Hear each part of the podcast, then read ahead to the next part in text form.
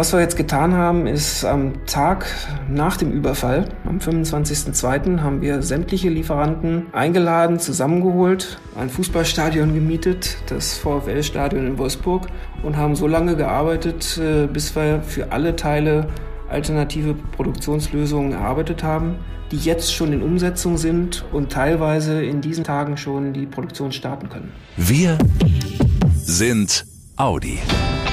Der Mitarbeiter-Podcast mit Brigitte Teile und Axel Robert Müller. Hallo, ihr Lieben. Willkommen zu einer neuen Ausgabe im Mitarbeiter-Podcast, in der wir zunächst auf ein halb leeres Glas schauen, um dann hoffentlich am Ende der Folge vielleicht festzustellen, äh, das Glas ist ja doch eher halb voll. Es geht um die Herausforderung, mit der nicht nur Audi, sondern alle Automobilhersteller zurzeit zu kämpfen haben. Die Produktion stockt, weil bestimmte Teile nicht geliefert werden können. Mhm. Bedingt durch die Corona-Pandemie gab es ja schon Probleme, an Halbleiter zu kommen. Und jetzt mit dem Krieg in der Ukraine gibt es noch weitere Zulieferprobleme, zum Beispiel bei Kabelbäumen. Die Konsequenzen spüren einige Beschäftigte bei Audi direkt. Kurzarbeit.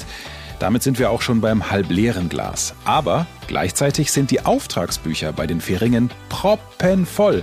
Das ist das halbvolle Glas. Und wie Audi mit diesen Herausforderungen umgeht, warum der April schon einige Lichtblicke mit sich bringt und was in den kommenden Wochen noch alles ansteht an Veränderungen bei der Teilebeschaffung, das klären wir mit dem Vorstand für Beschaffung und IT, mit Dirk Große-Lohheide. Damit wir alle erstmal einen Überblick bekommen, Herr Große-Lohheide. Der gesamten Automobilindustrie mangelt es derzeit an Halbleitern und Kabelbäumen. Wie wirkt sich das auf die Audi-Produktion aus? Wir sind ja in der Autoindustrie kein Einzelfall. Wir sehen in vielen Industriezweigen massive Lieferengpässe, sei es in der Bauwirtschaft, Holz, Stahl, allgemeine Baumaterialien, aber auch allgemeine Rohstoffe aller Art. Für die Autoindustrie haben wir eigentlich drei wesentliche Problemfelder vor uns, um die Produktion zu versorgen. Und diese haben vollkommen unterschiedliche Ursprünge, hängen aber trotzdem zusammen. Das ist erstens immer noch folgend der Corona-Pandemie seit Anfang 2020. Daraus folgend die resultierende Halbleiterkrise und jetzt äh, der dritte große Block, der Krieg in der Ukraine. Darüber hinaus, denke ich, werden wir uns früher oder später mit den Folgen der augenblicklichen Lockdowns in China auseinandersetzen müssen. Dabei ist es im Grunde genommen vollkommen egal. Unsere Priorität eins ist es, die Versorgung bestmöglich abzusichern. Aber ein kurzes Beispiel. Ich wollte mir eine Waschmaschine kaufen und äh, da hat der Verkäufer mir dann gesagt, ja, ja, ich weiß aber nicht genau, wann ich die geliefert bekomme. Sie haben jetzt Corona schon genannt und andere Problemfelder eben. Sind das auch noch Corona-Auswirkungen, weil die Produktion weltweit runtergefahren wurde? Oder ist es einfach so, dass wir prinzipiell zu wenig Halbleiterhersteller für unsere moderne Zeit haben? Ich fange zuerst mal damit an, was ist eigentlich ein Halbleiter? Okay. Und wa warum sind die eigentlich so wichtig? Mhm. Die Halbleiter, die steuern alle elektronischen Bauteile. Und damit sind äh, Halbleiter eigentlich das Gehirn der Elektronik eines Fahrzeugs. Aber zurück zu Ihrer Frage. Es ist ein bisschen komplexer. Anfang 2020, aus der Corona-Pandemie kommend, haben wir eigentlich kein Versorgungsproblem gehabt, sondern ein Marktproblem, alle wichtigen Märkte, Europa, China, Nordamerika waren im Lockdown und wir konnten keine Autos verkaufen. Von daher haben wir über Nacht unser Fabriknetzwerk abgeschaltet und demzufolge natürlich bei unseren Zulieferern auch keine Teile mehr abgenommen. Und im Vergleich zu anderen Wirtschaftskrisen der Vergangenheit, da war es immer so, beispielsweise Lehman Brothers Krise äh, 2008, da ist die gesamte Wirtschaft eingebrochen. Diesmal nicht.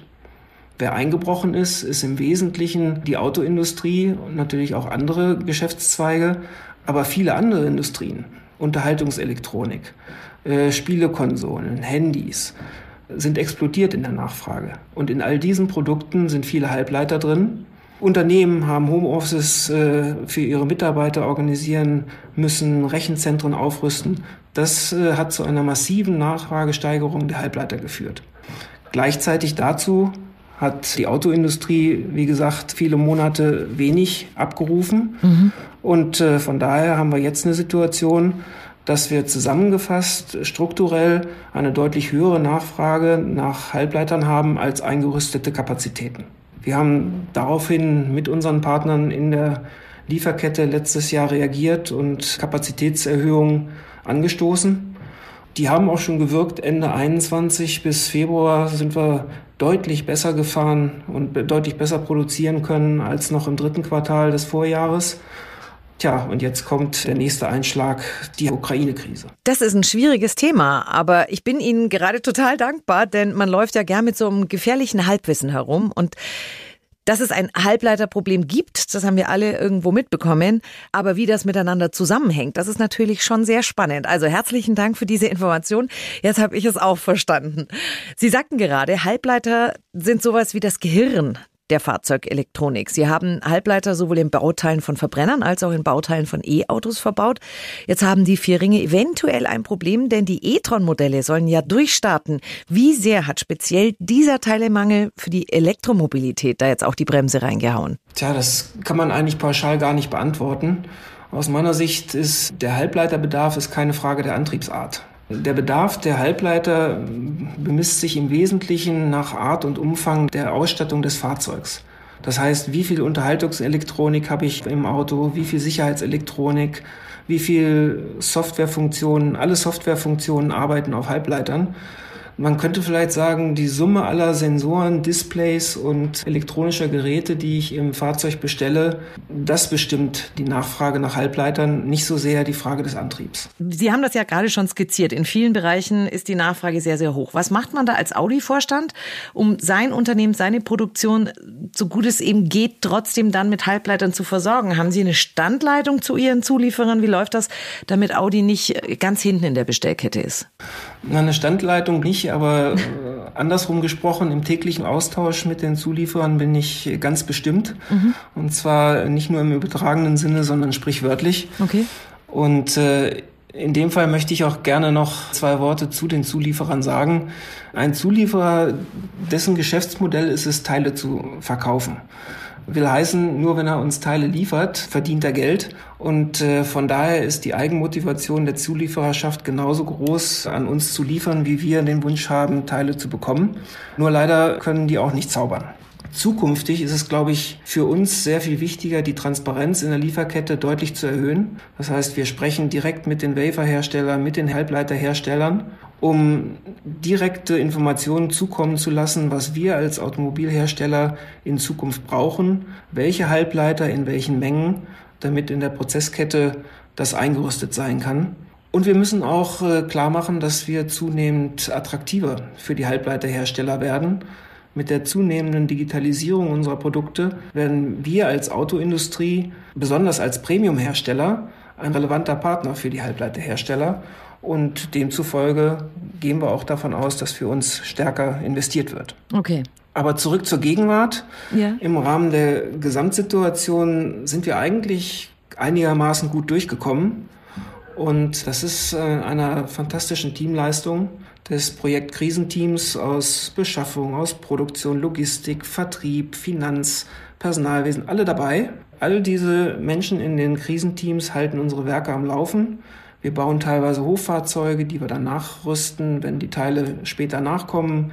Wir finden mit Kundenlösungen, Spezifikationen dann doch nochmal zu verändern, wenn es zumutbar ist. Die Liste der Maßnahmen ist endlos lang. Wie Sie ja eben gerade skizziert haben, Ukraine-Krieg, das ist ein Problem, ganz abgesehen davon, dass das einfach fürchterlich ist, was da passiert. Warum kann man die Produktionsteile, die dort stattfinden, nicht einfach irgendwo anders hin verlagern? Als Audi haben wir 14.000 Zulieferer in 60 Ländern. Mhm. Von diesen 14.000 sind 18 in der Ukraine. Okay. Dummerweise ist ein Großteil von diesen Lieferanten sind Hersteller von Kabelbäumen. Das ist, ich versuche es mal zu übersetzen, das ist so wie das Nervensystem des Fahrzeugs. Von daher, ohne einen Kabelbaum baut man auch kein Fahrzeug.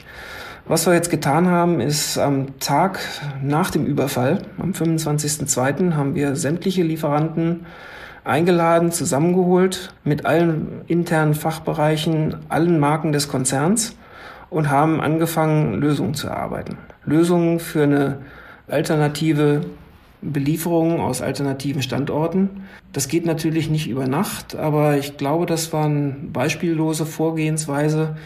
Wie ich eben gesagt habe, alle Marken, alle Lieferanten in Corona-Zeiten ist nicht so einfach. Wir haben dann ein Fußballstadion gemietet, das VfL-Stadion in Wolfsburg, und haben so lange gearbeitet, äh, bis wir für alle Teile alternative Produktionslösungen erarbeitet haben, die jetzt schon in Umsetzung sind und teilweise in diesen Tagen schon die Produktion starten können. Wahnsinn. Ja, ist eine super Leistung. Also noch nicht fertig, noch viel zu tun, aber ist eine, ist eine tolle Leistung. Irre. Was Sie übrigens gerade machen, Herr Große Loheit, ich sag's Ihnen nur, ich werde mich nie wieder in normal in mein Auto setzen können. Ne? Also ich habe verstanden, Halbleiter ist das Gehirn, die Kabelbäume sind die Nervenstränge. Das ist, ich werde dieses arme Ding jedes Mal streicheln müssen, bevor ich einsteige. ähm, wir haben gerade über die Standorte Ukraine gesprochen. Wenn Sie das jetzt versuchen, anderweitig aufzufangen, heißt das, dass dann auch irgendwann die Produktionsstandorte Ukraine, auch wenn der Krieg vorbei ist, gar nicht mehr gebraucht werden, gar nicht mehr interessant sind? Nein, ein ganz klares Nein. Man muss sich vor Augen führen, was im Moment in der Ukraine passiert. Die Menschen die leisten Unglaubliches dort.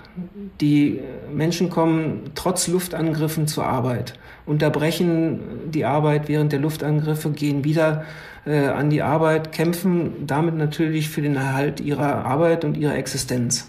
Und wir haben uns ganz deutlich im Konzern und bei Audi entschieden, wir stehen zu unseren ukrainischen Lieferanten. Wir duplizieren diese Fertigungen, die wir in der Ukraine haben, eins zu eins an anderen Standorten, um unsere Produktion abzusichern. Aber wenn hoffentlich bald wieder Frieden herrscht, werden wir unsere vertraglichen Vereinbarungen gegenüber den ukrainischen Lieferanten erfüllen und wir werden das Geschäft in der Ukraine halten. Toll.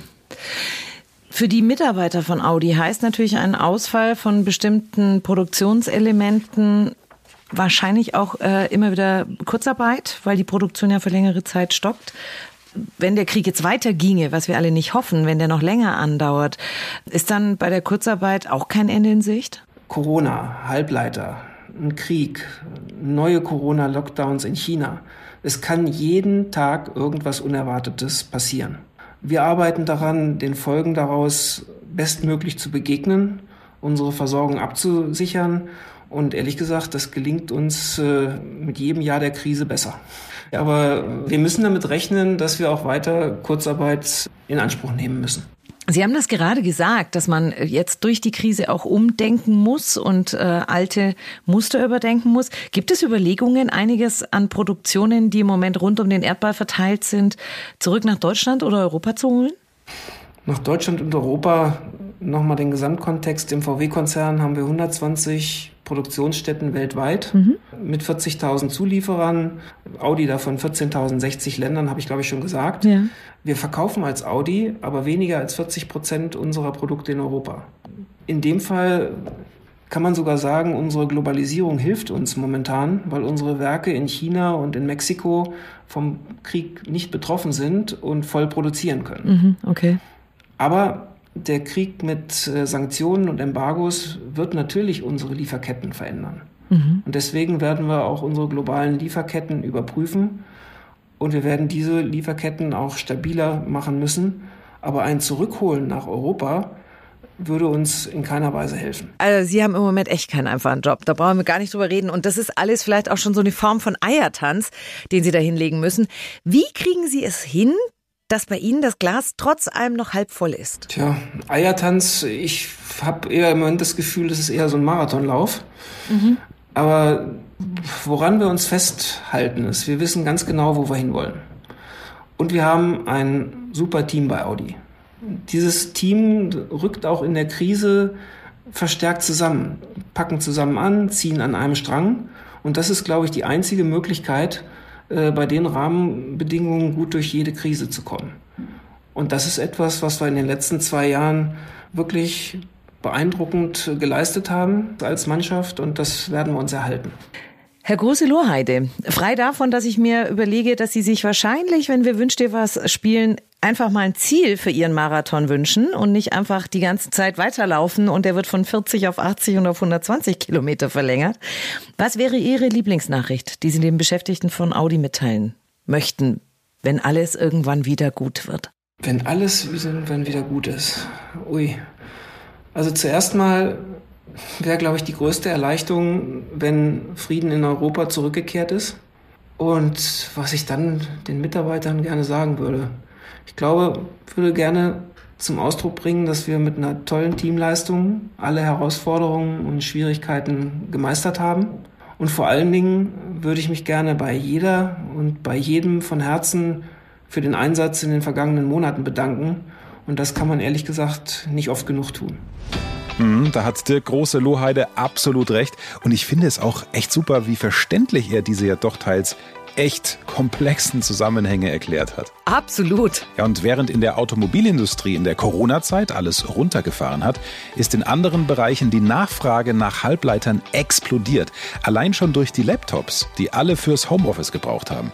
Da waren die Hersteller schon echt gut ausgelastet und als dann die Autoindustrie wieder hochgefahren wurde, gab es erstmal keine freien Kapazitäten mehr.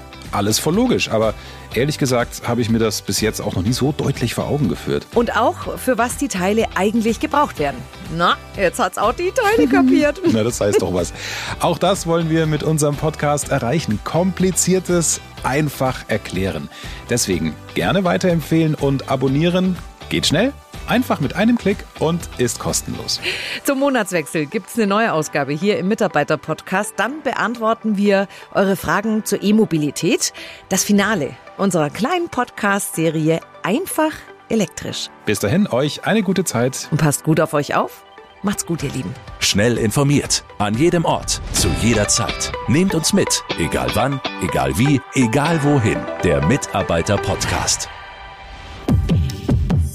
Angaben zu den Kraftstoff- und Stromverbräuchen und den offiziellen spezifischen CO2-Emissionen neuer Personenkraftwagen können dem Leitfaden über den Kraftstoffverbrauch, die CO2-Emissionen und den Stromverbrauch neuer Personenkraftwagen entnommen werden, der an allen Verkaufsstellen unentgeltlich erhältlich ist und bei der DAT Deutsche Automobil Treuhand GmbH Helmut Hirtstraße 1 73760 Ostfildern oder unter www.dat.de.